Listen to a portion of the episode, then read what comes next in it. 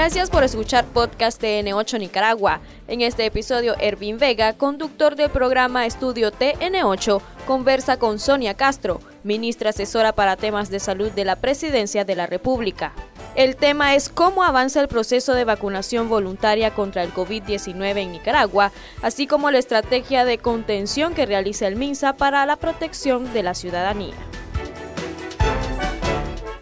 Realmente Nicaragua en este plan nacional de las diferentes estrategias para hacer la contención y prevenir el daño, es decir, la muerte por esta enfermedad o la forma grave de la enfermedad que ataca a todo el mundo, que todos sabemos que están afectando a todos los países por igual, pero que Nicaragua ha demostrado que con responsabilidad, con un conocimiento de la enfermedad, no enfrentándolo con miedo, sino realmente con, las medidas acorde a cada circunstancia, hemos tenido un éxito muy importante y dentro de ellos están estas medidas precisamente. Mire cómo la población total sabe que al entrar a una unidad de salud o a la vacunación traen su propia mascarilla. allá también se le echa alcohol para, en las manos o hay lavamanos antes y después de salir, que esto permite mantener las medidas. Porque es cierto que nosotros estamos vacunando y estamos haciendo, pero si nosotros descuidamos las medidas preventivas, a un vacunado le puede dar la enfermedad.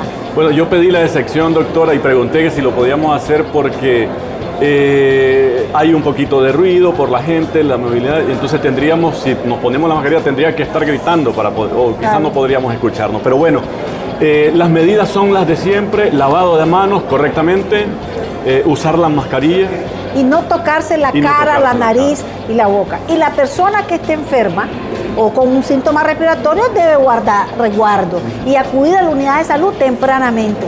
Porque si nosotros encontramos a las personas con síntomas tempranos, nosotros vamos a darle tratamiento para evitar la forma grave de la enfermedad.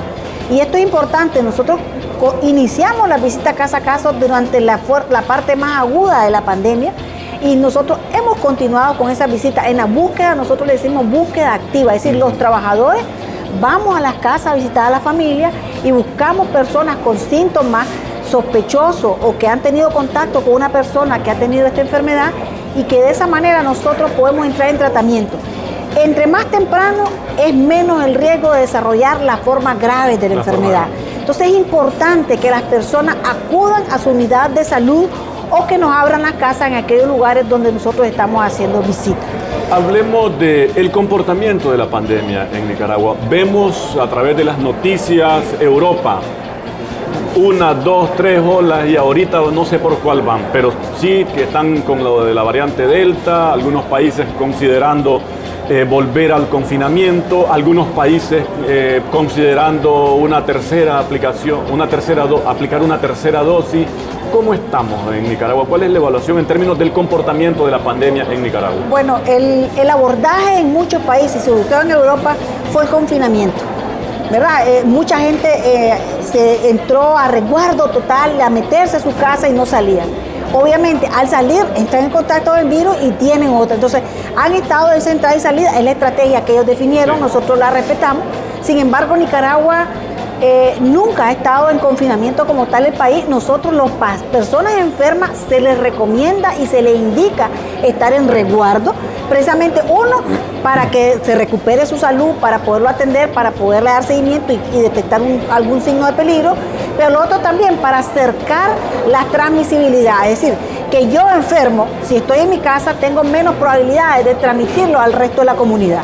Entonces, eso para nosotros hemos mantenido que esa, esa lógica, que el paciente enfermo, la persona con síntomas respiratorios va a resguardo. El resto, trabajando, avanzando, caminando, eh, viendo las quehaceres, las cosas que nosotros tenemos y tomando las medidas y las recomendaciones de la prevención de la enfermedad. esa es la lógica que hemos tenido y por eso creo que Nicaragua ha mantenido que si oleaje o no sube, baja, pues hemos tenido un comportamiento bastante estable sin los picos que tuvimos al inicio de la pandemia y que eso nos ha permitido manejar la situación de control, de darle seguimiento en las casas. Nosotros, cada paciente que diagnosticamos por, por COVID en Nicaragua, se le visita durante 14 días en su casa y recomendaciones a la familia y a la casa. Pero además a esta persona se le buscan contactos, ya sea alrededor de su hogar, ya sea alrededor de su familia, es decir, que si fue a la venta, que si fue al mercado, que si fue a hacer algún mandado que, eh, que pueda haber tenido contacto con otras personas. Y la otra que nosotros le llamamos social es aquellas personas que van a una fiesta o a algún culto, alguna celebración donde hay agrupación de personas y si fue con síntomas respiratorios y nosotros le identificamos, tenemos que ir a buscar a esas personas para ver cuál de ellas puede tener contacto o al menos decirle, mire, usted tuvo contacto con una persona que desarrolló los síntomas y le recomendamos que esté vigilando estos síntomas. Pero además le damos un tratamiento profiláctico por dos días para que si tiene síntomas sean lo más leves posible o que no le dé la enfermedad. Eso le llamamos nosotros control del foco, es decir, una persona y los contactos a su alrededor. Esa es una de las medidas que también nosotros nos ha dado éxito. Y otra de las medidas de, que el Ministerio de Salud hace es una que le llamamos nosotros búsqueda activa. Es decir, si en un barrio por ejemplo, aquí en el Chico Buitrago, en este barrio nosotros tenemos eh, varios casos y que ya miramos que están saliendo, entonces lo que hacemos es... Hay como un pequeño brote. Como un pequeño brote, entonces lo que hacemos es visitar todititas las casas del barrio y buscar y dejar las recomendaciones y dejarle la, la recomendación de decirle, mire, en el barrio hemos tenido algunos casos, si tiene estos síntomas, acuda a esta unidad de salud y nosotros vamos dando seguimiento. Además, durante la semana pasamos tres veces. Es decir, pasamos lunes, miércoles y viernes el barrio que decidimos. ¿Por qué? Porque el ciclo de la enfermedad, si ahorita no está con síntomas, puede darle un poco más o un poco más. Es decir, seis días después de haber tenido contacto con una persona enferma o que tiene síntomas de COVID, puede desarrollar la enfermedad. Entonces, esos seis días puede ser que yo llegue al segundo día. Entonces lo agarro al día, a los dos días, sino a los cuatro días. Y la otro ciclo que hacemos es martes, jueves y sábado. Es decir, tenemos ciclo para ir en la búsqueda.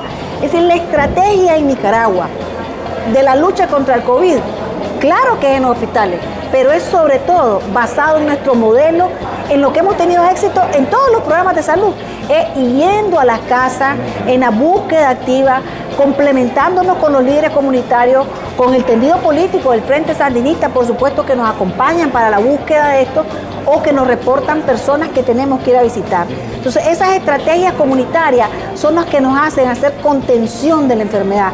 Que si hay un caso, no se haga rápidamente, porque esta enfermedad es fácil la transmisibilidad.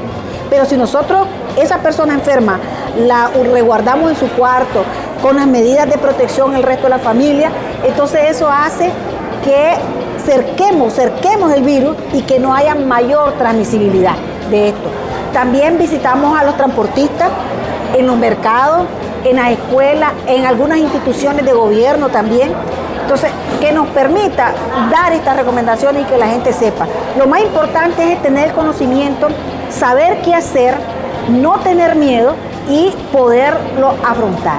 Eh, quiero decirle que en algunos casos hemos tenido la dificultad por la estigmatización de que algunas personas no quieren que el barrio sepa que tiene COVID. ¿Por qué? Porque recordemos que el año pasado ya no le vendían en la venta, ya no le vendían los frijoles cocidos, nadie quería ir a su casa. Entonces entramos con una, una forma de aislamiento a la otra persona y creo que eso no es correcto porque esta enfermedad la tenemos que convivir y lo menos que podemos hacer es aislar a una persona que, o a una familia que creemos que tiene afectado. Hay que tomar la medida, pero no aislarnos de esa persona, porque si es sola, por ejemplo, la familia, la, la comunidad solidariamente, como es común en Nicaragua, como es los valores nicaragüenses, la solidaridad de amor al prójimo, eh, ver que puede necesitar, que no esté solo. El MINSA lo visita una vez al día, pero los vecinos al menos preguntarle por la ventana o pegarle un grito del patio, ¿cómo amaneciste? Y, y esa manera, pues, a ver si necesita algo. Eh, a la vez de incorporan a todas estas medidas eh, de acción y contención y de abordaje de la pandemia la jornada de vacunación. Claro. ¿Qué tan avanzado estamos? Pues este es un elemento más de nuestra lucha contra la COVID-19. Efectivamente.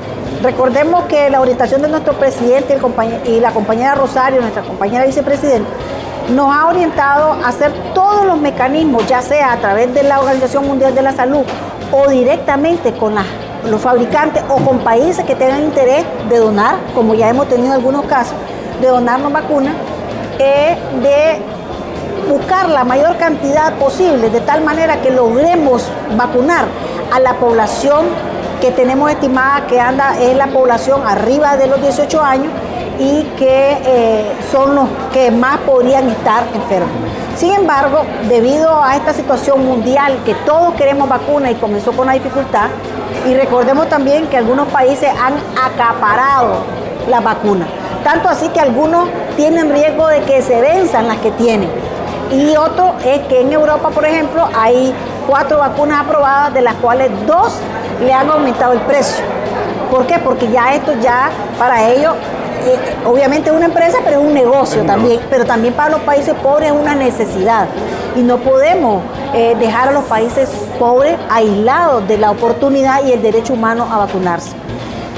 Con lo que ha venido, con lo que hemos logrado, y para esto el hermano pueblo de Rusia, solidario con nosotros, fue de las primeras vacunas que vino, la India también, a través del mecanismo COVAX con la OMS también.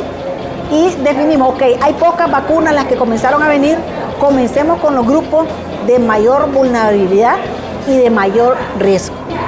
Entonces, así como comenzamos esta política de distribución de la vacuna y comenzamos, recordemos todo, con los pacientes eh, de insuficiencia renal en diálisis, hemodiálisis, los pacientes oncológicos y los pacientes también que tenían alguna cardiopatía. ¿Por qué estas dos, este, este tipo de enfermedades? Porque son asociadas al COVID la que habían demostrado alta mortalidad. Si un paciente con insuficiencia renal con COVID, su riesgo de morir es mayor que otra persona que no lo tenga. Igual la cardiopatía, igual las otras enfermedades que hemos definido. Entonces, eso arrancamos y fueron los primeros. Después arrancamos con una población muy vulnerable que es arriba de 60 años. Esta enfermedad es más frecuente, la incidencia es más frecuente de los 25 a los 49 años. Pero las personas que se hospitalizan y las personas que mueren por esta enfermedad es mayor en las personas mayores de 60 años. ¿Qué quiere decir esto? Que las personas más jóvenes les da la enfermedad pero no la forma muy grave y que tienen más riesgo las personas de mayor edad. Entonces fue la otra. Entonces, si este es el comportamiento, protejamos a las personas mayores de 60, que fue el otro grupo que se vacunó importantemente. Es decir, los criterios que hemos utilizado en Nicaragua para definir qué grupo de población es el que tiene más riesgo de morir. Proteger a los más vulnerables. Ese ha sido. Ahorita estamos en el rango de los 45. De los 45 para arriba. Vamos de 5 en 5. Vamos de 5 en 5 para eh, agarrar quinquenios o 5 años de grupos poblacionales. Estando claro, por ejemplo, hay gente que por alguna u otra razón a los 60 años no se vacunó y se está vacunando ahorita. Después cuando agarramos los 55 para arriba, también ahí se vacunaron de los 55 de los 50 a 55 también.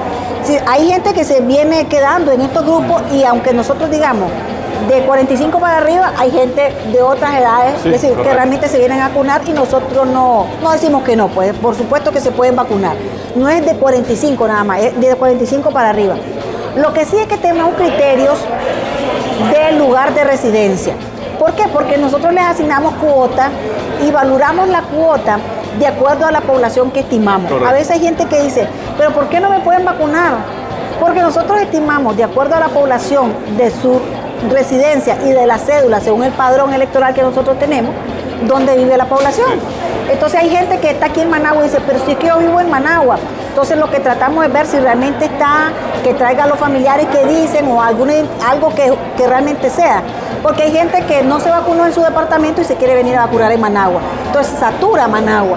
O en los departamentos que también ando de pasada y me quiero vacunar. Entonces la cédula para nosotros es el mecanismo más cercano a que la población sabemos dónde está. Entonces ahí vamos por departamento.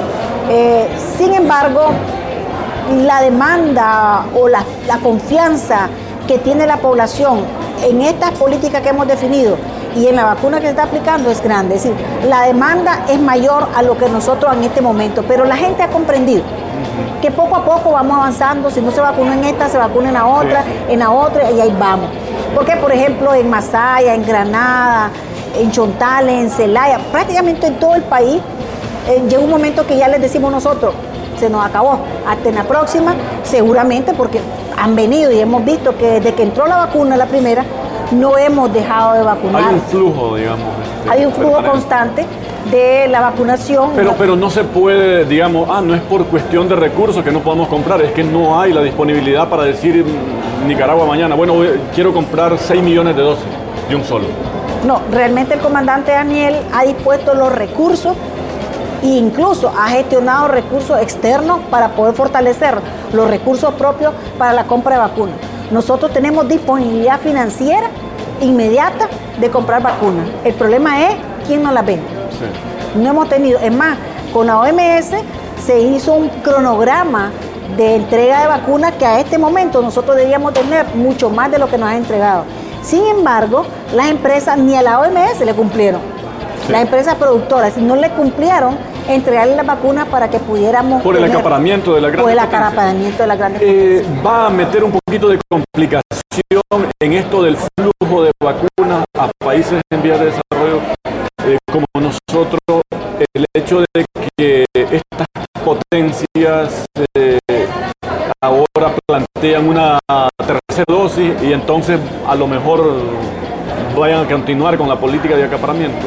Bueno, eh, hasta el momento las vacunas están, las vacunas están en dos dosis. Ninguna ha recomendado la tercera dosis, pero ya se ha escuchado la, dosis de refuerzo, que es la tercera dosis. Sin embargo, la Organización Mundial de la Salud ha declarado que no recomienda poner la tercera dosis y que porque todavía están en estudios de desarrollo de anticuerpos y, toda la respuesta inmunológica, pero también porque es una cosa de injusticia social, de falta de solidaridad a los países pobres, que ellos tengan alcance hasta de la tercera dosis con una población vacunada del 80% y los países pobres no hemos llegado ni al 15%. Es decir, es, realmente una injusticia social, es desigualdad. Eso es una cosa que, la OMS ha dicho públicamente que debemos de proteger a los países pobres para que tengamos al menos similares condiciones de, equidad al momento de adquirir la vacuna contra la COVID-19.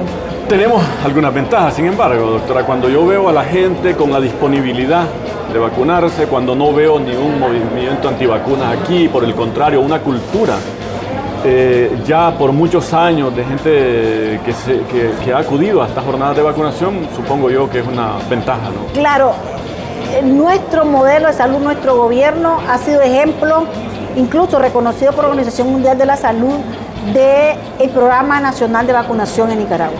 Nosotros tenemos cobertura contra 16 enfermedades, casi el 98%. Y la confianza, el mecanismo, el seguimiento, eh, el, ¿cómo le diría yo? El, esquema de trabajo, en la funcionabilidad de los trabajadores de la salud, eh, sigue siendo igual para esta vacuna que para otra. Entonces realmente para nosotros el programa de vacunación es una fortaleza de los programas de gobierno de este país. Y en eso se monta este programa. Por ejemplo, nosotros tenemos hoy vacunando en Managua y en Riva. Ayer estábamos en Managua y Masaya. Ayer estábamos en Granada y Managua y el resto de los trabajadores dedicándose al resto de las tareas que, también conllevan a la protección de la vida de los nicaragüenses. Los diferentes programas de gobierno que van encaminados a la protección de la vida. Y efectivamente nosotros tenemos capacidad para vacunar ampliamente todo el país sin ningún problema, sin perder vacunas, sin perder la cadena de biológico, es decir, la cadena de frío, porque hay que guardar mucho. Es decir, esta vacuna tiene que estar a más 2, más 8 grados centígrados. Si ella eh, baja mucho o sube mucho, ella puede perder su, capacidad de realmente dar respuesta en el organismo. Entonces eso lo cuidamos muchísimo y en el caso de algunas que nos han venido congeladas hay que darle el tiempo necesario para que se descongele y ponerla en el momento adecuado. Entonces llevar esta vacuna en las condiciones de la cadena de frío hasta los lugares que debemos es una responsabilidad del ministerio y eso está lo cuadramos perfectamente. Hasta ahora ningún incidente. Ningún incidente, ninguno, ni uno. Y nosotros hemos estado en todos los municipios del país. Nosotros hemos estado en San Juan de Río Coco, en Guapán, en San Juan de Nicaragua, en Quilalí, en San José de Bocay, en San Andrés de Bocay. Es decir, hemos estado en todititos los municipios de este país cuando tuvimos una cantidad importante de vacunas que nos permitió llegar a todos los departamentos y a todos los municipios del país y sin ningún problema. Nos ha apoyado la Policía Nacional para que el, traslado de la vacuna sea seguro y sea rápido también. Y tenemos 10 brigadas de compañeros y compañeras del Ministerio de Salud que desde el primer momento han estado en pie de lucha en esta jornada de vacunación y no han descansado, para lo cual nuestro reconocimiento, nuestro abrazo por esa disciplina, por esa disposición y el correcto mecanismo que hemos utilizado. Porque al, cuando ponemos esta vacuna, Edwin, nosotros no solo se le llena un consentimiento, se le explica a la persona, después hay un, hay un mecanismo, ¿no? Se le, eh, se le llena, después posteriormente viene el proceso de la vacunación, la, la, compañera que vacuna le explica qué tipo de vacuna es, qué reacciones le puede dar, a dónde se la va a poner, le muestra la vacuna que le va a poner, después la jeringa cuando está llena, es para que la persona esté segura que le están poniendo la vacuna. Porque recordemos que en algunos países miramos que no le ponían nada, que le entraban solamente aire. Entonces nosotros le aseguramos a cada persona eso. Y lo otro que después de vacunarse tenemos 30 minutos de observación de la presión arterial, cómo están, digitalizamos sus datos y registramos porque todo el que se ha vacunado en Nicaragua está digitalizado. Y a Hay que programarle su segunda dosis. Y para programarle su segunda dosis. Cuando venga la segunda dosis, nosotros lo llamamos por teléfono, lo contactamos y le decimos cuándo toca. Pero además de eso, a través de la línea telefónica 132, nosotros hacemos alrededor de entre 600 y 1000 llamadas diarias de las personas que se vacunan para preguntarle qué reacciones ha tenido, cuáles, qué, cuáles son sus inquietudes, cómo se manejó, que si hay algún problema. Es decir, hasta el momento nosotros los síntomas normales como cualquier otra vacuna, que puede ser que le duele un poquito el brazo o que se siente un poquito maluquito. Hay algunas personas que le da un poquito de fiebre y se le dice tome ese tominofén. Eso nos ha permitido tener este seguimiento, no es simplemente se pone la vacuna y no se dé, no, lo tengo registrado digitalmente y además le hago un recordatorio de su siguiente eh, cita cuando venga la segunda vacuna. Doctora, permítame, vamos, tenemos una pausa, pero antes de la pausa, a, nuestros televidentes queremos compartirle la apreciación, la valoración también de la población que está hoy precisamente acudiendo a este centro para eh, aplicarse la primera dosis, eh, ya que eh, muchos hemos visto en el rango de los 45, pero me llamaba la atención eso, que hay algunos que se ve que son ya mayores y es que por lo que usted nos explicaba, ¿no? Estamos en el rango de los 45 para arriba, es decir, 45 para arriba y de 60, de 70 si se quedó alguno eh, que no, no acudió cuando le correspondió al rango de los 60 años. Sin embargo, hay personas con discapacidad o personas con, con alguna dificultad o una enfermedad especial o personas ya mayores, porque de repente nos vienen unas personas de 90 años que tienen dificultad o que andan solos, entonces se les apoya y se les hace, se les da trato pues especial en el sentido de que no haga toda la fila del resto de la gente. Por ejemplo, aquí hoy, nosotros antes de las 8 de media de la mañana, en este lugar hemos atendido más de 1.300 personas. Eso es una cantidad bastante. 1.300 personas en un tiempo de eh, cuánto? entre las 6 de la mañana que comenzaron a venir a las 8 de la mañana, es decir, en dos horas. Ya aquí a las 11 de la mañana ya no tenemos gente, porque toda la gente viene, porque claro, saben que hay un número de vacunas, que si no vienen temprano pueden decirle hasta mañana. Entonces, también la lógica de la gente es correcta, pues mejor voy temprano porque después ya no hay, pero todos vienen temprano. Entonces eso hace que el proceso dilate un poco más y que puede dilatar una o dos horas en todo el proceso por la cantidad de gente que son mil personas. Pero nosotros tenemos capacidad de, poner vacunas, mil vacunas se pueden poner en menos de dos horas si el proceso es rápido, pues mil personas pueden salir. Y entonces ese proceso eh, hay compañeros que le van guiando por dónde, tenemos eh, que van orientando, que le van diciendo, eh, recomendamos permanentemente el uso de la mascarilla durante todo el proceso y cuando salen lavarse las manos. mantenemos todo esto y la orientación y captar a algunas personas, o por ejemplo algunas personas que dicen, me vine sin comer entonces se le baja el azúcar, ¿verdad? Entonces esa persona la tenemos que poner en un lugar aparte, o si anda con la presión muy alta, se pone en un lugar aparte, se le tranquiliza, se le estabiliza y después posteriormente pasa el proceso de la vacunación. Porque chequeamos, si anda enfermo no debe vacunarse, si anda con síntomas respiratorios no debe vacunarse. O personas que se pusieron la vacuna de influenza en los últimos 15 días, tampoco. ¿Por qué? No porque sea malo, sino porque las reacciones de la vacuna de la influenza con la reacción de la vacuna anti-COVID-19 pueden potencializarse y entonces la persona puede tener síntomas más más pronunciado, más, más manifestación de síntomas. Entonces evitamos eso porque la gente, la gente siempre que se vacuna dice, ¿y qué me va a dar? Es más, en la primera mucha gente tenía miedo. Dice, ¿qué me va a dar esa vacuna? Que si duele. Hay gente que se muere. Y cuando han mirado que la gente se ha vacunado masivamente y que no hay ningún problema, entonces eso también nos ha recargado más. Conversamos antes de la pausa con la población eh, y me parece que como que hay esa otra parte, ¿no? Que es mayor conocimiento del proceso, porque muchos que vienen, vienen ya con la referencia del familiar que ya se vacunó y que ya le contó cómo es el proceso. Pero además hay una alta valoración, ministra, eh, hacia el personal de salud, un reconocimiento a ese esfuerzo. ¿Qué, ¿Cómo lo reciben ustedes? Bueno, realmente el compromiso, la disponibilidad de los trabajadores de la salud es encomiable. Yo me siento orgullosa de trabajar en este Ministerio de Salud, de ser parte de esta familia del Ministerio, la cual se entrega con mucho amor, con vocación de servicio, con una apropiación. Usted va a los puestos de salud y cuando nosotros le preguntamos eh, qué casos ustedes tienen, cómo han hecho la visita, con una apropiación que los médicos, las enfermeras te enseñan sus libretas, te enseñan sus evidencias y, además saben de los pacientes hospitalizados que tienen de su territorio y su condición y visitan a la familia para decirle, mire, tenemos información que su familia está así, es decir, y con tanto trabajo, porque siempre hay algo que hacer en, el Ministerio de Salud, que hay que visitar a las embarazadas, que los pacientes con enfermedades crónicas, amor para los más chiquitos, todos con vos. Sin embargo, mantener ese espíritu de servicio.